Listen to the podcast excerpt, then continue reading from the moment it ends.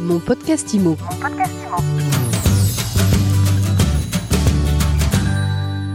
Bonjour et bienvenue dans ce nouvel épisode de mon podcast IMO. On est en live du congrès de la FNAIM au Carousel du Louvre. J'ai le plaisir de recevoir Emmanuel de la Masselière. Bonjour. Bonjour Ariane. Alors Emmanuel, vous êtes urbaniste. Vous venez de sortir un ouvrage chez l'Armatan qui s'appelle Triangle de Gonesse, autopsie d'un projet, remède pour de futures opérations d'aménagement. Autopsie d'un projet, ça veut dire quoi? C'est que le projet n'a pas, vu le jour? Exactement, le projet avait été imaginé euh, dès 2005, il y a donc euh, assez longtemps, et euh, le président de la République l'a abandonné en 2019, il y a trois ans, et j'ai voulu raconter pourquoi on voulait faire ce projet, ce, qui, ce dont je me suis rendu compte n'avait jamais vraiment été raconté.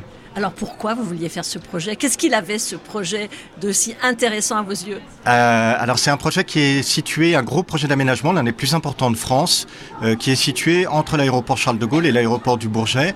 Il y a là euh, à peu près 1000 hectares de terre qui forment un triangle et 250 ont déjà été aménagés et donc il y avait 750 hectares qui risquaient d'être grignotés par de la grande logistique.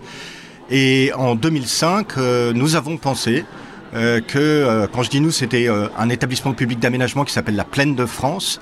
nous avons pensé qu'il fallait l'aménager en partie, d'une part pour bloquer l'extension de la grande logistique, et d'autre part pour répondre à trois besoins. Le premier de ces besoins, c'est un enjeu de compétitivité nationale de la France, c'est-à-dire accueillir des activités de l'économie des échanges internationaux qui cherchent à s'implanter juste à côté des grands aéroports, euh, surtout quand ceux-ci sont dotés du hub de compagnie mondiale. Et donc euh, Charles de Gaulle était euh, un de ces hubs et il y avait beaucoup d'entreprises qui voulaient s'implanter dans un cadre urbain. Et donc on cherchait à, créer ce cadre urbain. Et, l'enjeu était donc de créer un, quartier d'affaires et de loisirs. Et puis il y avait du côté de exactement. Et puis, euh, donc, desservi euh, par une gare du Grand Paris Express, euh, la, de la ligne 17 qui relie Pleyel à, à l'aéroport. Et puis la deuxième raison, c'est un enjeu d'équilibre régional, parce que le, le Grand Roissy, le, le, territoire de Gonesse, c'est un territoire qui est très spécialisé pauvre, un territoire qui est servant de territoire dominant. Il faut vraiment le penser de cette manière-là. Euh, il accueille de la logistique pour tout le monde avec les nuisances. Il accueille euh, des centres d'enfouissement de déchets pour tout le monde avec toutes les nuisances qui vont avec, mais pas des bureaux, pas des grands équipements. Euh, et donc c'est un territoire un peu abandonné. C'est un territoire servant. Et le cœur est dominant. On est un peu dans une logique de Bourdieu. Et puis le troisième enjeu, c'est de produire de la qualité urbaine locale. ça veut dire quoi? Ça veut dire des emplois, ça veut dire euh, euh, de la beauté, ça veut dire euh, de relier ce qu'on appelle les plaques urbaines entre elles, parce que le, Grand Roissy est construit autour de plaques urbaines, des grandes zones d'activité, les aéroports qui sont auto-centrés, dans lesquels on ne peut pas accéder, qui n'ont pas d'adresse. Et c'était ça la réponse que nous voulions donner par le triangle. Et faire du beau entre Roissy et Gonesse, c'était réaliste? C'est parfaitement réaliste. C'est magnifique d'abord. C'est le seul endroit de la métropole où on a les trois dimensions d'une métropole mondiale. Euh, le local avec le clocher de Gonesse, euh, le métropolitain avec les vues euh, sur la tour Eiffel, et puis le mondial avec les avions du monde entier qui survolent, qui survolent le lieu. Donc c'était sur le papier, c'était très bien, mais ça n'a pas vu le jour. Ça n'a pas vu le jour. Qu'est-ce qui s'est passé? Alors il s'est passé plusieurs choses. D'abord, euh, entre le début et aujourd'hui, il s'est passé déjà euh, plus d'une quinzaine d'années et le monde a changé.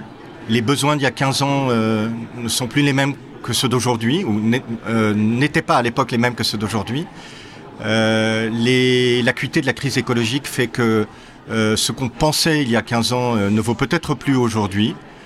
Euh, et donc, euh, euh, pour ces raisons, le président a, souhaité l'interrompre. Mais il y a une autre chose, je pense, c'est que la manière de faire n'était pas du tout adaptée. nous avons eu une manière très verticale, très jupitérienne, pour reprendre un adjectif à la mode, une manière descendante. Et le projet n'a fait l'objet d'aucune négociation avec personne. Et je crois qu'aujourd'hui, on ne peut plus faire de, l'aménagement urbain de cette manière-là. Et alors aujourd'hui, qu'est-ce que vous en tirez, vous, comme autres enseignements? Alors moi j'en retire cinq enseignements, cinq euh, conditions nécessaires pour la réussite des projets urbains.